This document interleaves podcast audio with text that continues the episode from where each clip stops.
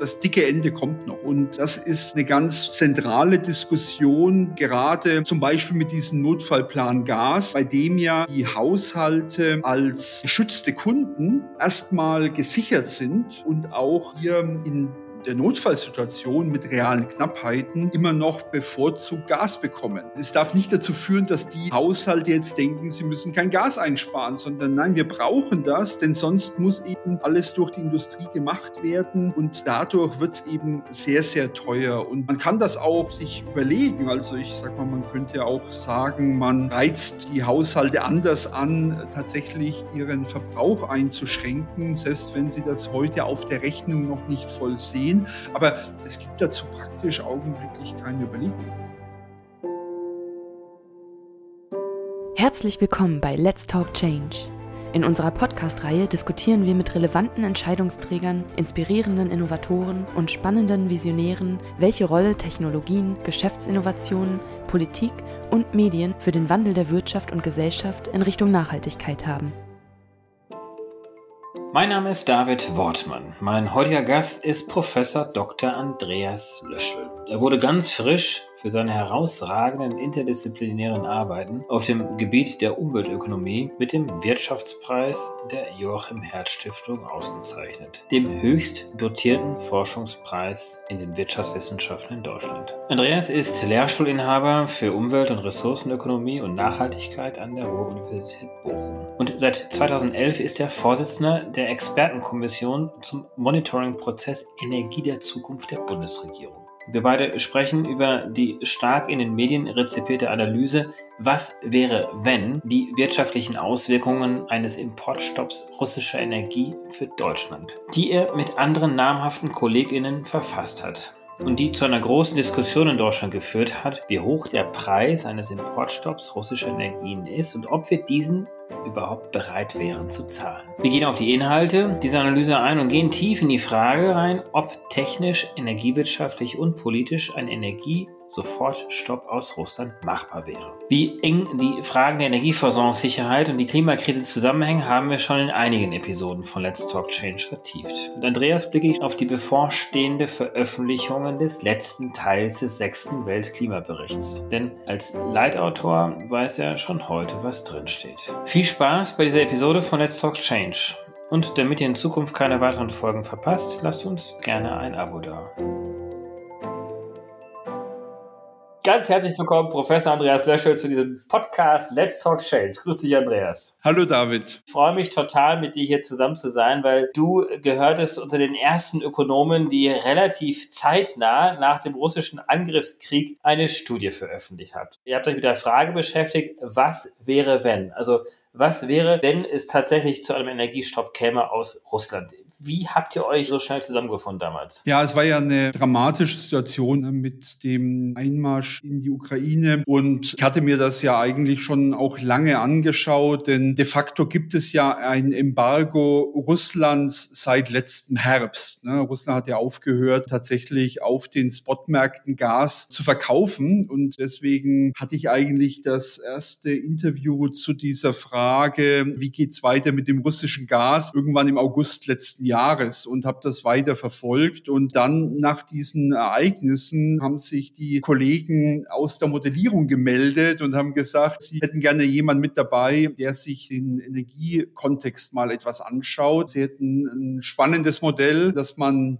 da nutzen kann und ob ich nicht Lust hätte mitzumachen. Und das fand ich tatsächlich eine attraktive und, und, eine gute Sache auch, sich damit auseinanderzusetzen. Was wäre, wenn der Gashahn tatsächlich zugedreht wird von russischer Seite oder von unserer Seite, um zu verstehen, was sind eigentlich die Auswirkungen, die uns da bevorstehen könnten und eben auch etwas Licht ins Dunkel zu bringen. Genau. Und wenn du von den Kollegen sprichst und Kolleginnen, dann waren es vor allen Dingen ja auch Ökonomen und Makroökonomen, Modellierer. Wir wollen gleich nochmal so ein bisschen darauf eingehen, was das denn überhaupt bedeutet, etwas zu modellieren. Aber vielleicht skizziere uns doch mal zu Beginn, was habt ihr in dieser Studie aufgeschrieben? Zu welchen Erkenntnissen kamt ihr? Also die Ausgangslage war ja zu überlegen, was bedeutet eigentlich, wenn kein Gas, kein Öl, keine Kohle mehr aus Russland kommt. Und wir wollten eben schauen, wie so ein Schock tatsächlich auch wirken kann und welche Auswirkungen Auswirkungen dann das haben würde. Und um das zu machen, braucht es verschiedene Schritte. Und ich sag mal, der Schritt, der jetzt mir am nächsten lag, war zu überlegen, auf was müssen wir uns denn einstellen auf der Energieseite? Welche Möglichkeiten gibt es denn eigentlich? Zum Beispiel Gas zu substituieren mit Flüssiggas zum Beispiel, mit Pipeline-Gas, das wir hier vielleicht nehmen können, um das russische Gas zu ersetzen. Und wir haben dann eine grobe Abschätzung gemacht, was könnte man denn schaffen und sind zum Ergebnis gekommen, naja, also wenn man jetzt sich viel Mühe gibt, dann kann man auf der Angebotsseite sozusagen ne, 30 Prozent Einbußen vielleicht als realistisch ansehen. Wir kommen aus einer Zeit, wo wir noch größere Abhängigkeiten von Russland haben, aber wir können es eben schaffen, durch mehr Flüssiggas, durch mehr Pipelines, diesen Anteil des russischen Gases auf etwa 30 Prozent unseres Konsums zu drücken. Und dann haben das die Kollegen in das Makromodell gegeben und haben eben geschaut, was bedeutet es denn eigentlich, ne, wenn dieser Schock auf die Volkswirtschaft wirkt. Ich hatte ja schon vor ein paar Wochen mit Bruno Burger vom Fraunhofer Institut ein längeres Gespräch rein über die Energiedaten Deutschlands geführt und da haben wir ja auch schon festgehalten, roundabout. Ich denke mal, dass du die Zahlen ja auch so bestätigen könntest, dass wir aus der Gasperspektive eine Abhängigkeit von rund 55 Prozent haben vom russischen Gas. Im Kohlebereich sind es auch ungefähr 50 Prozent und im Erdölbereich rund 30 Prozent, also relativ hohe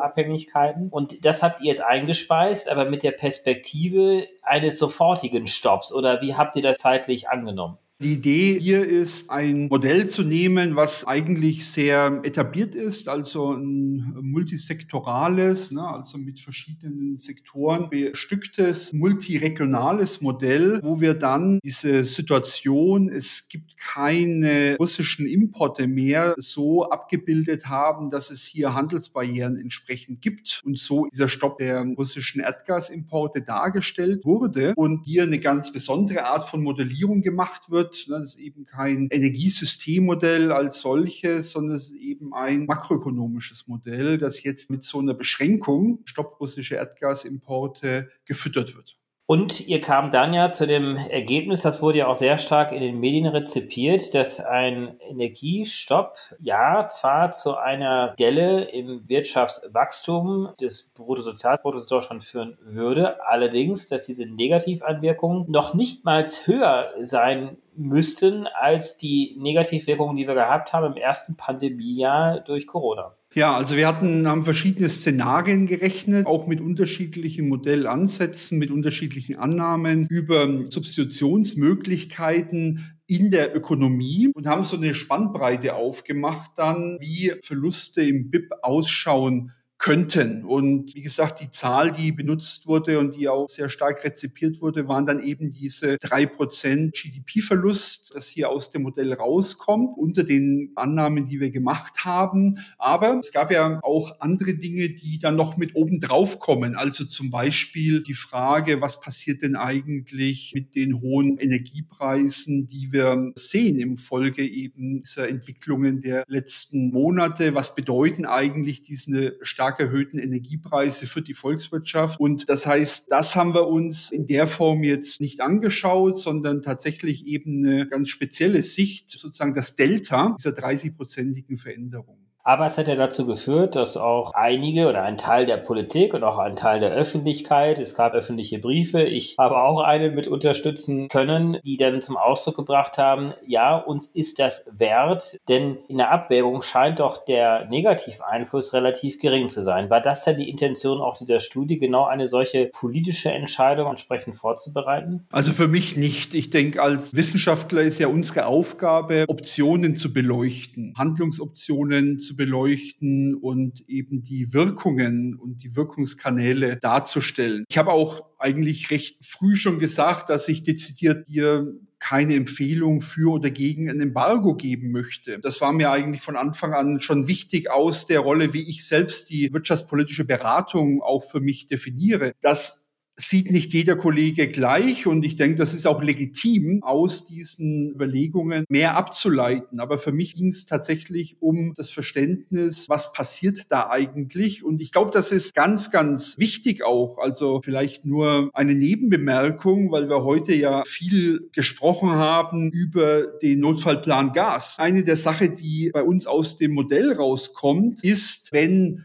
wir sozusagen für jeden der Akteure ne, diesen 30 Prozent Schock auferlegen, dann wird sehr, sehr teuer. Praktisch das Zehnfache von dem, was wir jetzt haben. Wenn man aber diese 30 Prozent optimal verteilt über die verschiedenen Akteure in der Volkswirtschaft und jeder seine Anpassungsmöglichkeiten und seine Möglichkeiten zur Minderung des Gasverbrauchs auch nutzt, dann reduzieren sich die Kosten auf ein Zehntel. Für mich war das eine der ganz großen Erkenntnisse, die wir daraus ziehen konnten. Ja, und ihr habt euch ja deswegen insbesondere ja auf Gas konzentriert, weil Gas genau der Teil der fossilen Energieimporte aus Russland ist, der am schwierigsten zu substituieren ist. Äh, Kohle und auch Erdöl kann man auf dem Weltmarkt kaufen. Gas nur relativ begrenzt, weil da muss man dann schon auf das von dir erwähnte Flüssiggas, also LNGs ja auch dann zurückgreifen. Nee, deswegen die Fokussierung auf Gas, das ist, glaube ich, wirklich der Knackpunkt auch in der Diskussion. Die anderen Dinge sind auch schwierig, aber die wird man noch besser handhaben können. Und es gab ja in der Zwischenzeit dann auch verschiedene Studien, die ähnliche Dinge gemacht haben, nämlich Szenarienrechnungen, modellgestützt mit eben der Betrachtung der Wirkungen von hohen Energiepreisen, aber auch von Stopp von Erdgasimporten und deren Wirkungen auf die Wirtschaftsleistung. Und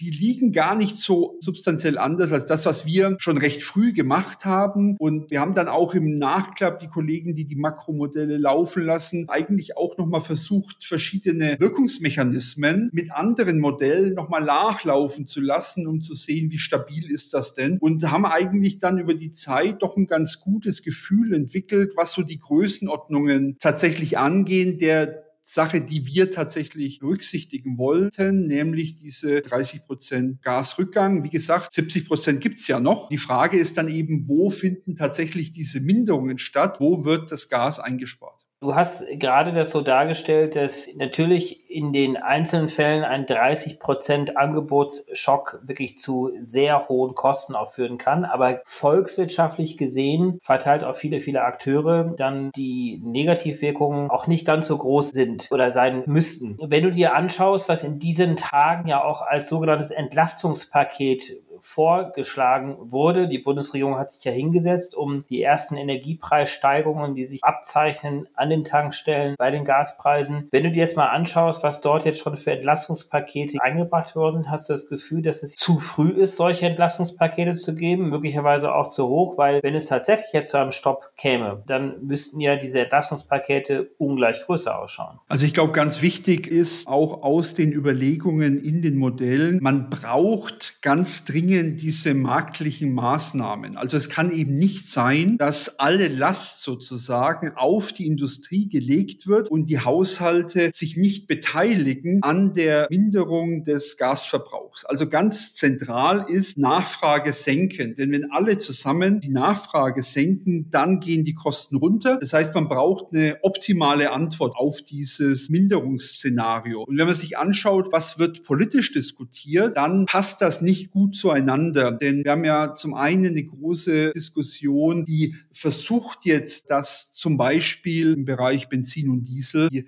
Preise runtergenommen werden. Aber eigentlich wäre genau das andersherum wichtig. Die Preise müssen eigentlich hoch sein, um genau diese Anpassungsreaktionen nach sich zu ziehen. bei den Haushalten ist es ganz schwierig, weil der Konsum von Gas bei den Haushalten erst mit einer gewissen Verzögerung auch tatsächlich Preissignale sieht. Das heißt, was wir heute an hohen Preisen sehen auf den Großhandelsmärkten, das kommt eben erst mit einer Verzögerung bei den Haushalten an. Und Politik setzt viel darauf, jetzt diese Effekte abzupuffern. Die werden aber auf jeden Fall kommen. Und besser wäre es eben jetzt, die Leute darauf vorzubereiten, auf diese hohen Kosten, die auf sie zukommen, damit sie eben jetzt beginnen, tatsächlich Gas, aber auch natürlich Öl einzusparen. Mein Eindruck ist ja gewesen, dass es deswegen jetzt zu diesem Entlastungspaket kam, weil der saarländische Ministerpräsident sich sehr medienwirksam mit seinem Handy vor eine Tankstelle gestellt hat und auf die hohen Spritpreise hingewiesen hat. Er selber stand im Saarland zwei, drei Wochen vor einer Wahl, die er gewinnen wollte. Jetzt wissen wir alle, er hat sie krachend verloren. Trotzdem ist daraus eine politische Dynamik entstanden, die zu diesem Entlastungspaket geführt hat, die glücklicherweise auch weggegangen ist, nur von einer reinen Spritpreissubvention Subventionierung, sondern auch zur Subventionierung beispielsweise von öffentlichen Verkehrsmitteln, einer Energieeffizienzkampagne. Es hat dazu geführt, dass auch die Umstellung oder das Wegführen von Gasheizungen vorgezogen wird als politische Maßnahme. Aber dennoch, anknüpfend an deinen Bemerkungen gerade, ist das möglicherweise alles ein Stück weit zu früh gekommen, weil der große Kracher, wenn ich das mal so salopp formuliere, kommt dann noch. Ja, der große Kracher kommt noch und deswegen müssen wir uns überlegen, wie wir uns da richtig positionieren, wie man auch jeden Einzelnen genau das vor Augen führt. Das dicke Ende kommt noch und das ist eine ganz zentrale Diskussion, gerade zum Beispiel mit diesem Notfallplan Gas, bei dem ja die Haushalte als geschützte Kunden erstmal gesichert sind und auch hier in der Notfallsituation mit realen Knappheiten immer noch bevorzugt Gas bekommen. Es darf nicht dazu führen, dass die Haushalte jetzt denken, sie müssen kein Gas einsparen, sondern nein, wir brauchen das, denn sonst muss eben alles durch die Industrie gemacht werden und dadurch wird es eben sehr, sehr teuer. Und diese Diskussion, die fehlt augenblicklich eigentlich total. Man kann das auch sich überlegen. Also ich sag mal, man könnte auch sagen, man reizt die Haushalte anders an, tatsächlich ihren Verbrauch einzuschränken, selbst wenn sie das heute auf der Rechnung noch nicht voll sehen. Aber es gibt dazu praktisch augenblicklich keine Überlegungen. Es gibt ja bei diesen Gasnotfallplänen drei Stufen. Die erste ist jetzt gezündet worden. Kannst du erklären, wie sich diese drei Stufen definieren und wie das dann weiter eskaliert und wann treten die jeweils nächsten Stufen ein, unter welchen Bedingungen? Ja, also erstmal ist so, die müssen nicht sequenziell gezogen werden, ne, sondern man kann auch direkt in die dritte Stufe gehen. Das ist dann die Notfallstufe und die ist gekennzeichnet mit realen Knappheiten. Da geht man dann wirklich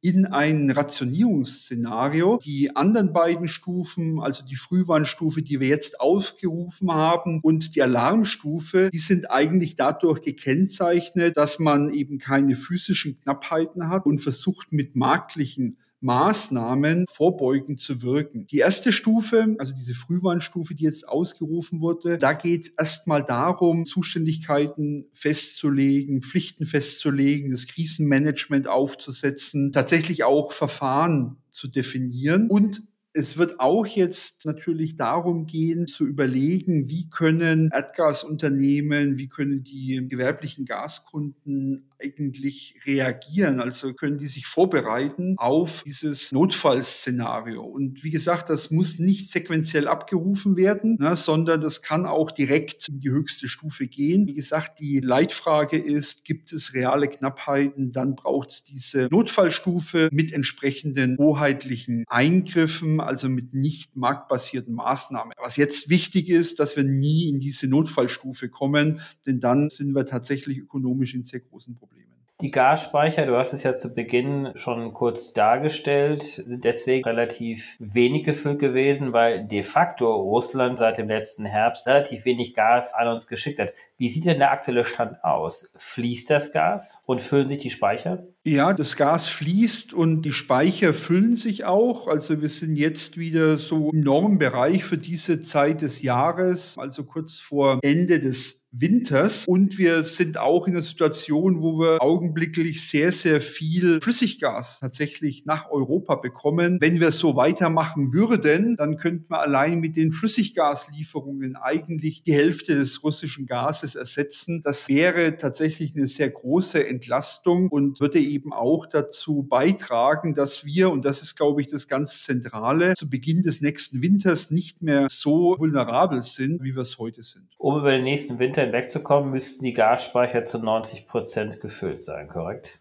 Ja, so ist jetzt die gesetzliche Regelung. Ich glaube, tatsächlich hat er in den letzten Jahren auch immer Speicherstände gehabt, die über 80 Prozent waren. Und jetzt hat man das nochmal nach oben gesetzt. Und das macht natürlich Sinn in der Situation, wo wir unter solchen Problemen auch sind, zu überlegen, alle Möglichkeiten auszuschöpfen. Und ich habe gesagt, LNG ist eines, das Flüssiggas, Pipelines die andere, aber auch eben die Speicher müssen voll sein. Und wir haben eben jetzt mehrere Monate Deswegen ist auch zum Beispiel wichtig, dass wir jetzt schon den Gasverbrauch senken, weil natürlich jede Kilowattstunde hier nicht nachgefragt wird. Die bleibt natürlich auch frei und kann entsprechend dann für den Winter zurückgelegt werden. Spielen wir das Szenario doch mal durch. Egal jetzt von welcher Seite, ist von heute auf morgen zu einem Gasstopp kommt. Wie ist das denn rein technisch zu verstehen? Also kann man Gas überhaupt stoppen? Das fließt ja durch die Pipelines durch, da ist ein gewisser Druck auch da. Kannst du uns das erklären? Also wird dann einfach die Pipeline zugedreht oder wie kann man sich das technisch vorstellen? Das ist tatsächlich ganz interessant, weil die Möglichkeiten auch sehr klein sind, diesen physischen Fluss tatsächlich zu mindern. Und deswegen gibt es ja auch Diskussionen, die sagen, man soll das ausnutzen, zum Beispiel indem man einen Importzoll auferlegt. Importzoll auf den Import von Gas oder auch vielleicht von Öl. Denn wenn ein Energieträger unelastisch ist im Angebot, dann bewirkt so ein Importzoll tatsächlich, dass die Einnahmen für den Exporteur fallen, also hier die russischen Einnahmen fallen. Man hat dann anderes Szenario, also nicht mehr eine Mengenreduzierung, sondern man versucht jetzt die Zahlungen zu reduzieren und orientiert sich am Preis über so einen Importzoll. Und die Idee dabei ist immer, dass das Angebot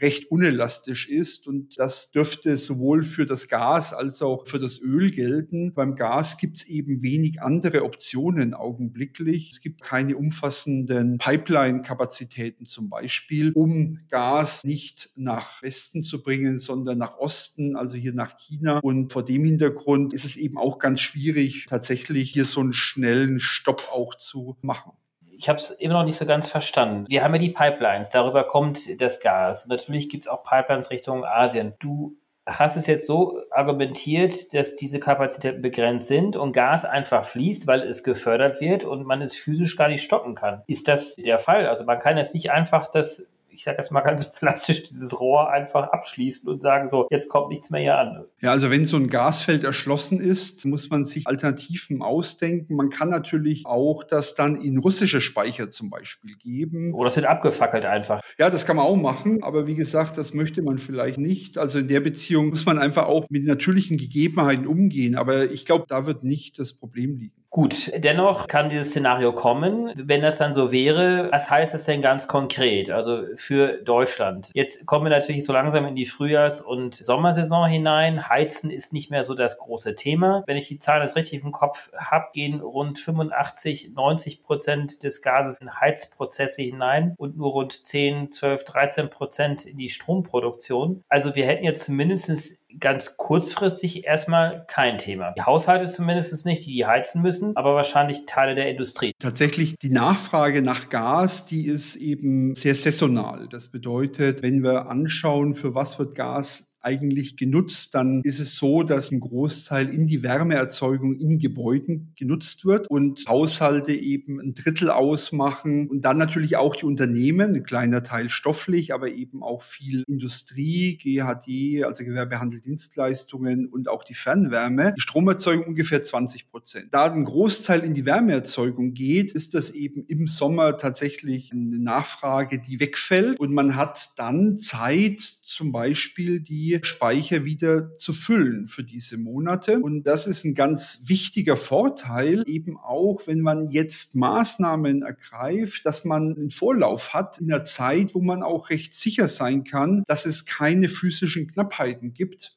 weil eben die Nachfrage dann nach unten geht und weil man ja immer noch einen großen Teil der Gaslieferungen auch hat. Es fällt eben nur ein Teil weg, der Rest, der fließt ja noch. Genau, also die Knappheiten würden ja dann erst zum Winter hin wieder entstehen, wenn Heizbedarf da ist in vielen, vielen Haushalten und möglicherweise die Gasspeicher dann nicht gefüllt sind. Was haben wir denn noch für Optionen? Also müssten wir dann temporär beispielsweise auch mehr Kohle verbrennen, als wir es eigentlich ursprünglich vorhatten? Müssten zusätzliche Kohlekapazitäten aufgebaut werden und genutzt werden? Also ich habe ja gesagt, ungefähr 20 Prozent des Gases geht in die Stromerzeugung. Jetzt muss man dazu sagen, vieles davon ist in, in der Kraft-Wärme-Kopplung, also auch in der Wärmeerzeugung. Das heißt, da wird es dann schwierig, das Gas auch tatsächlich einfach zu substituieren. Ein anderes Problem ist, dass man Gas in der Spitzenlastabdeckung benutzt, in der Stromerzeugung und beim Redispatch, die Systemstabilisierung. Das heißt, es ist nicht einfach, diese 20 Prozent zu erschließen an Minderungen. Aber es ist ein ganz wichtiger Baustein natürlich. Und da auch ein Baustein, der relativ einfach zu aktivieren ist, denn wir haben ja viel Kapazität auf dem Strommarkt. Und man kann diesem Problem dadurch begegnen, indem man den Ausstieg aus der Kohleverstromung etwas verlangsamt und eben insbesondere die Kraftwerke, die dieses Jahr eigentlich aus dem Markt gehen würden, also Kohlekraftwerke hier mit doch einem recht großen Umfang, indem man diese noch länger im Markt hält. Das sind zur Hälfte Braunkohlekraftwerke, zur anderen Hälfte Steinkohlekraftwerke, die also in der Sicherheitsbereitschaft, in der Netz- und Kapazitätsreserve sind. Die könnte man jetzt eben noch mal länger am Netz halten. Und damit kann man zum Beispiel im Strombereich das Gas sehr gut auffangen und könnte eben hier viele der Gaskraftwerke auch ersetzen. Also das ist eine Option, das ist eine Möglichkeit und ist möglicherweise auch die naheliegendste. Wir sprechen gleich nochmal so ein bisschen über deine Rolle auch als Mitautor und Leitautor des Weltklimaberichtes, weil klimapolitisch würde es ja überhaupt keinen Sinn machen, zusätzlich in die Kohle nochmal reinzugehen. Wenn wir diese Kohleoption jetzt nicht ziehen wollten, auch für den nächsten Winter und kurzfristig, um diese 20 Prozent zu ersetzen, hätten wir denn andere Möglichkeiten oder sind wir dem jetzt ausgeliefert? Ja, wir hatten ja eine Diskussion, was mit den Kernkraftwerken geschieht. Wir haben noch vier Gigawatt Kernkraftwerke, die natürlich auch genutzt werden können im Prinzip, aber dann eben, wenn Sicherheitsbedenken ausgeräumt werden können, wenn man abklärt, wie man hier mit Revisionen umgeht, mit der Brennstofflieferung. Aber das sind ja auch keine flexiblen Kraftwerke. Ja, also es sind auch keine flexiblen Kraftwerke. Das habe ich gerade gesagt. Die Gaskraftwerke, die werden natürlich häufig zur Spitzenabdeckung benutzt. Dafür braucht man sie. Da würde man dann natürlich auch mehr Kohlekraftwerke nehmen. Auch wenn man die Kernkraftwerke damit drinnen lassen würde, wird ja sich sozusagen die Angebotskurve nach rechts verschieben und würde auch eine Entlastung von den Kernkraftwerken da sein, die eben dann diese Kohlekraftwerke Kraftwerke öffnen für diese Möglichkeiten. Aber was, glaube ich, hier ganz zentral ist, ist, auf der Klimaseite muss das gar kein Problem sein, denn wir haben ja die Stromerzeugung im Emissionshandel. Und wenn man hier Verschiebungen machen, was die Kohleverstromung angeht, dann bedeutet das, wir nehmen mehr Zertifikate aus dem Emissionshandel und dann muss eben später mehr gemacht werden. Also das ist eine zeitliche Verschiebung. Das muss aber jetzt kein zwingend schlechtes Signal sein für den Klimaschutz. Da geht es eben um die Versorgungssicherheit. Das heißt, wenn mehr Zertifikate rausgeholt werden, dann steigen natürlich auch die Zertifikatpreise. Demzufolge wird der eingesetzte Kohlestrom auch teurer werden. Das heißt, wir hätten zwar jetzt Energieversorgungssicherheit durch temporär kurzfristige Kohlestromnutzung, aber es wird einfach auch teurer werden, weil natürlich die CO2-Preise entsprechend steigen müssten. Ja, insbesondere wir haben eine Mengenbegrenzung. Das bedeutet, es gibt nur eine bestimmte Zahl an Zertifikaten im Emissionshandel. Und wenn wir da uns jetzt draus bedienen, dann sind weniger da. Und das heißt, es ist eine temporäre Verschiebung. Es ist eben kein Mehr an Emissionen im Großen und Ganzen, sondern es ist eher eine andere Verteilung, die wir sehen. Und das scheint scheint mir gegeben der jetzigen Situation durchaus vertretbar zu sein. Und wie gesagt, wir haben ja Prozesse, wo wir eigentlich sehen, ein großer Teil von Kraftwerken, der geht jetzt 2022 aus dem Markt. Und ich glaube, da muss man sich drüber verständigen, dass man das nicht einfach so machen möchte. Das sind ja neun Gigawatt. Ne? Das ist doppelt so viel wie die Kernkraftwerke in der Kapazität. Also wir sollten 2022 nicht neun Gigawatt stilllegen und sollten diese fünf Gigawatt, die aus der der Kohle kommen, glaube ich, behalten. Kann denn Biogas eine Rolle spielen? Biogas hat ja eine viel größere Rolle in der Vergangenheit gespielt. Die Kraftwerke oder die Biogasanlagen, muss man ja sagen, die stehen teilweise ja auch noch. Kann man die kurzfristig stattdessen denn aktivieren? Ja, also ich glaube, In der kurzen Frist wird da wenig möglich sein. Da wird ja meistens tatsächlich schon an den Kapazitätsgrenzen gearbeitet. Also da sehe ich jetzt nicht, dass viel stattfinden kann. Ich glaube, die großen Marschen, das ist wirklich das Flüssiggas. Das wird ein bisschen die Pipeline sein. Das wird die Stromerzeugung sein, wie wir es gerade gesagt haben. Und dann wird es eben darum gehen, kann man Maßnahmen aktivieren im Bereich der Industrie. Da geht es dann um Brennstoffwechsel zum Beispiel. Da geht es dann auch um Effizienzmaßnahmen, die vielleicht kurzfristig umsetzbar sind. Und die andere Frage wird sein, was kann man in den Gebäuden machen? Also hier auch kurzfristig wird ja diskutiert, Absenkung Raumtemperatur zum Beispiel. Aber da geht es auch um ganz profane Dinge wie Wassereinsparungen und ähnlichen, hydraulischer Abgleich, betriebliche Optimierung, die eben helfen, hier Gas einzusparen in den Gebäuden. Und all das muss gleichzeitig was passieren, wenn man diesen Ausfall, wie gesagt, 30 Prozent der deutschen Gasnachfrage einigermaßen auffangen möchte. Vielleicht gehen wir nochmal auf eine andere Ebene ganz kurz zurück. Es hat sich ja interessanterweise, nachdem ihr diese Studie am 7. März veröffentlicht habt, die ja auch wirklich viel für Furore gesorgt hat, danach ist, wenn er ein kleiner Ökonomenstreit oder vielleicht auch ein größerer Ökonomenstreit ja auch entbrannt. Kannst du uns da eine kurze Orientierung geben, warum es zu diesem Streit kam, woraus dieser Streit besteht und auch wie sich die Felder da sortieren? Ja, also ich glaube, der Streit im Kern resultiert daraus, dass das Missverständnis besteht oder bestanden hat, dass diese Studie selbst eins zu eins eine Blaupause für ein deutsches Gasembargo gegen Russland ist. Und das ist ja aus meiner Sicht nicht, sondern eben hat eine ganz andere Zielsetzung gehabt. Jetzt ging dieser Streit hauptsächlich aus meiner Sicht darum, ob das jetzt die geeignete Grundlage ist, weitreichende Maßnahmen zu treffen oder ob andere Effekte eben hier auch eine Rolle spielen, Effekte politischer Art. Es geht in beide Richtungen natürlich. Der Status quo will begründet sein. Und das Problem ist etwas, es gab zu der Zeit, es gab in den letzten Tagen immer noch wenige Studien und deswegen gab es diese sehr starken Kontroversen auch über die einzige Studie, die eben verfügbar war. Auf die hat man sich dann in der einen oder anderen Richtung eingeschossen. Mittlerweile gibt's viel mehr Studien von verschiedenen Autoren auch und aus meiner Sicht viele Studien, die in ähnliche Richtung gehen und ähnliche Dimensionen aufzeigen, was also hier passieren könnte. Und wie gesagt, die noch dazu nehmen müssen, was hier an Effekten durch Energiepreisschocks, was die nach sich ziehen. Und deswegen würde ich sagen, das sortiert sich gerade so etwas, was die Bewertungen angeht. Aber klar, dadurch, dass man hier sehr früh war, aus meiner Sicht sehr sauber auch gearbeitet hat, was eben die Modellierung angeht, hat man hier erstmal den Standard gesetzt und hat dann Schritt für Schritt auch diese unterschiedlichen Kritikpunkte, Fragen von Konjunktur, Strukturverstärkungen von Lohninflexibilität, Preisinflexibilität Schritt für Schritt eben versucht auch mit aufzunehmen und auch gerade das äh, Ganze weiterzuentwickeln, um belastbare Zahlen auch noch zu generieren. Schlussendlich ist es, du hast es ja auch mehrfach so dargestellt, jetzt im engeren Sinne keine Politikempfehlung, sondern es soll ja auch eine Orientierung geben und vor allen Dingen auch in der schwierigen und möglicherweise auch gar nicht quantifizierbaren Frage, was kostet uns denn ein Verlieren dieses Krieges, wo möglicherweise auch dazugehören könnte, dass die russische Wirtschaft sich weiter stabilisiert, eben durch unsere Zahlungen, die wir tagtäglich machen in Hunderten von Millionen Euro Größenordnungen Richtung Russland durch die Abnahme der russischen Energielieferungen. Aber was wir nicht quantifizieren können, ist, was passiert, wenn dieser Krieg dann doch aus der Perspektive der russischen Seite gewonnen wird und hier eine Überlegenheit entsteht, die möglicherweise auch sehr, sehr stark unsere Friedensordnung, die wir haben, unsere liberale Friedensordnung in Europa sehr stark auch in Frage stellen könnte. Das sind ja Dinge, die man gar nicht quantifizieren kann, sondern es ist eine moralische, politische Entscheidung, die gefällt werden muss.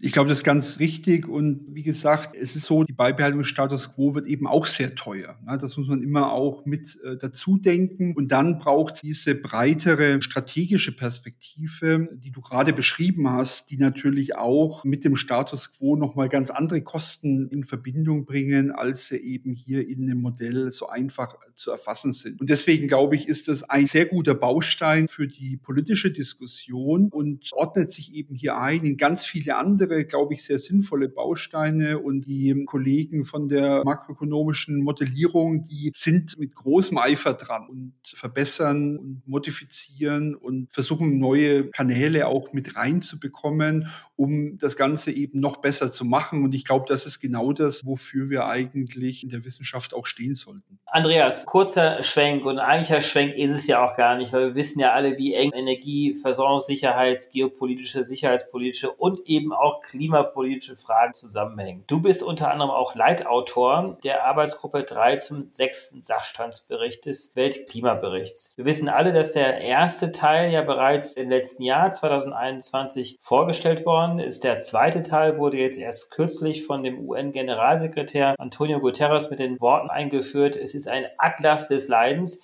Jetzt kommt der dritte Teil dieses sechsten Sachstandsberichts. Kannst du uns schon etwas berichten darüber, worüber ihr geschrieben habt und was die Ergebnisse sind? Ja, das kann ich. Also wir haben geschrieben über die Energiesysteme und wie sie zusammengehen mit den Klimazielen, die im Pariser Abkommen gesetzt wurden. Das Ergebnis ist nicht ganz so spektakulär wie das letzte Mal. Da durfte ich nämlich die Transformationsszenarien mir genauer anschauen und wir haben dort eben geschaut, was bedeuten zwei Grad, 1,5 Grad und darüber hinaus. Was bedeutet das eigentlich für globale Transformationspfade? Und das wurde sozusagen sozusagen die Blaupause für das Pariser Abkommen. Diesmal geht es um die Energiesysteme und wie die in der kurzen und der langen Frist gestrickt sein müssen. Und wir machen das eben aus einer Perspektive, einer globalen Perspektive heraus. Wir schauen uns gerade eben nicht nur die Situation in Deutschland, in Europa oder in Industrieländern an, sondern wir schauen uns an, wie schaut so eine Transformation global aus, auch unter Berücksichtigung der Entwicklungs- und Schwellenländer. Und das ist ist in der Beziehung sehr spannend, weil dort natürlich auch dieses energiewirtschaftliche Dreieck also bezahlbar, sicher, saubere Energie unterschiedlich ausgeleuchtet wird. Bei uns natürlich mit einem sehr starken Fokus auf die Frage des Klimaschutzes, in den anderen Ländern aber auch zum Beispiel mit einem starken Fokus auf Energiesicherheitsfragen. Also welche Ressourcen haben wir denn zur Verfügung und wie schaut ein Energiesystem aus unter Nutzung der uns zur Verfügung stehenden Technologien? Und dann wird recht schnell klar, dass es nicht den einen Weg gibt zur Klimatransformation, sondern es gibt ganz viele. Und was wir in dem Bericht machen ist, wir versuchen diese ganz vielen Perspektiven nebeneinander zu legen, um ein kompletteres Bild zu bekommen, wie eigentlich Klimaneutralität bis Mitte des Jahrhunderts stattfinden kann, welche Technologien da auch eine große Rolle spielen, was es uns kostet und was notwendig ist, um diese Transformation auch anzustoßen. Also ein Bestandteil wird ja sicherlich sein, dass der Energiebedarf weltweit zunächst einmal auch heruntergeholt werden muss, also Stichwort Effizienz. Wird denn ein klimaneutrales System aus der Perspektive des IPCCs ein rein auf 100 Prozent erneuerbare Energien basiertes System sein? Natürlich spielt der Effizienz eine sehr große Rolle. Ich muss dazu sagen, dass wir im Bereich der Effizienz in der Vergangenheit auch nicht gut geliefert haben. Also das bedeutet, viel Hoffnung hat sich dann oft nicht umgeschlagen in tatsächlich tiefen Einschnitten und sinnvollen Politikinitiativen. Also das bedeutet, dieser Baustein ist ein ganz zentraler, der, glaube ich, wichtig ist, der sich jetzt aber auch im globalen Maßstab erstmal beweisen muss. Und das Zweite ist die Frage der Erneuerbaren. Und im im Endeffekt ist es so, dass die Energiesysteme der Zukunft sehr stark strombasiert sind. Ein großer Teil tatsächlich des Energiesystems ist strombasiert, aber eben nicht vollständig. Das heißt, es gibt ein Zusammenspiel von direkter und indirekter Nutzung von Strom in der Transformation und das, wie gesagt, mit unterschiedlichen Akzentuierungen, mit unterschiedlichen Dynamiken auch in den einzelnen Regionen, aber mit einem doch ganz stabilen Bild, das eben sagt, dass im Strombereich tatsächlich das Ausfahren der fossilen Energieträger relativ früh stattfindet stattfindet im Vergleich eben zu anderen Sektoren, wo das länger brauchen wird und auch mit höheren Kosten verbunden sein wird.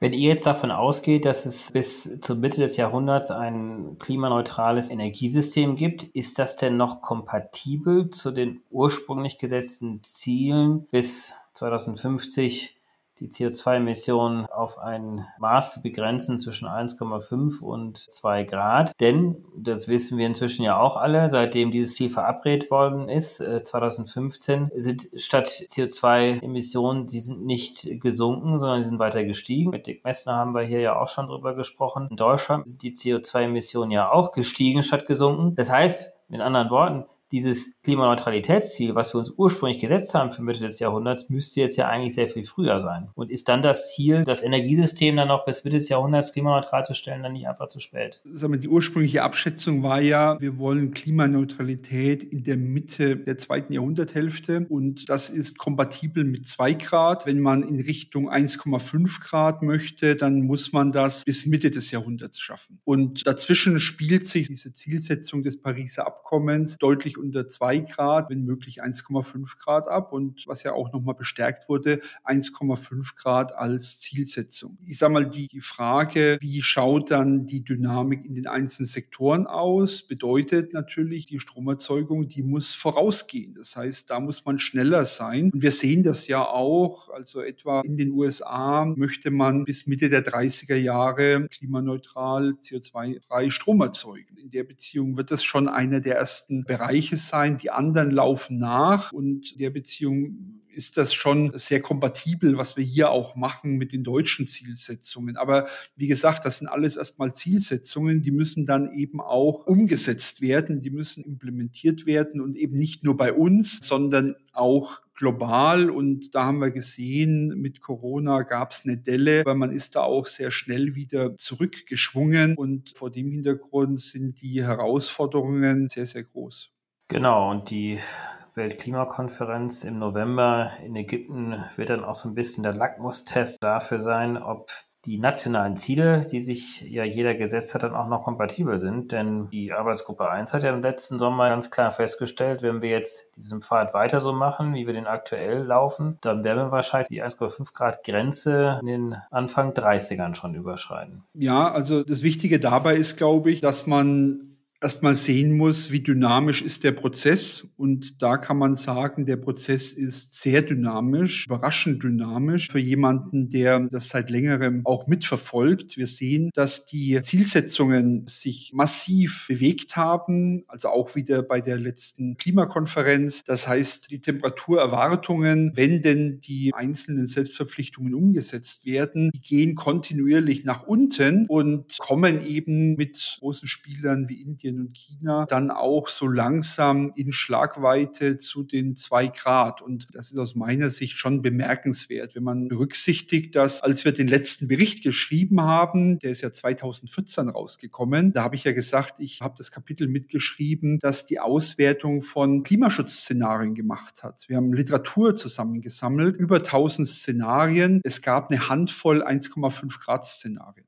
Einfach, weil man davon ausgegangen ist, das geht gar nicht. Und jetzt gibt es ganz viele, man hat sich darauf verpflichtet. Es sind unglaublich viele Schwierigkeiten damit verbunden, tatsächlich das hinzubekommen. Aber die Entwicklung ist doch wirklich sehr dynamisch. Gut, darauf müssen wir setzen und so tragisch natürlich auch die aktuelle desolate Situation um Russland ist. Es kann aber eben auch eine Chance sein für eine beschleunigte Transformation Richtung nachhaltige Energieformen. Ich denke mal, da sind wir uns alle einig. Ich bedanke mich sehr, Andreas, für dieses Gespräch und für die Einordnungen, die auch sehr objektiven Ab Abwägungen, die du dort machst. Und ich freue mich schon auf ein weiteres Gespräch irgendwann mal in der Zukunft. Ja, ganz herzlichen Dank, David. Da können wir dann auch mal besprechen, ob das vielleicht wirklich so optimistisch ist, wenn Russland zum Beispiel aus dem ganzen Klimaprozess aussteigt. Das wäre eine Katastrophe eigentlich, auch für unsere Temperaturziele. Aber das machen wir beim nächsten Podcast. Ja, das ist wirklich ein Thema, was wahrscheinlich viel zu weniges noch im Blick haben. Aber wir werden uns bald, bald widersprechen und danke dir erstmal. Herzlichen Dank fürs Einschalten. Wir hoffen, dass Sie beim nächsten Mal bei Let's Talk Change wieder dabei sind. Dieser Podcast wird realisiert durch DWR ECO, einer internationalen Cleantech-Beratung für Kommunikation, Politikberatung und Geschäftsstrategien.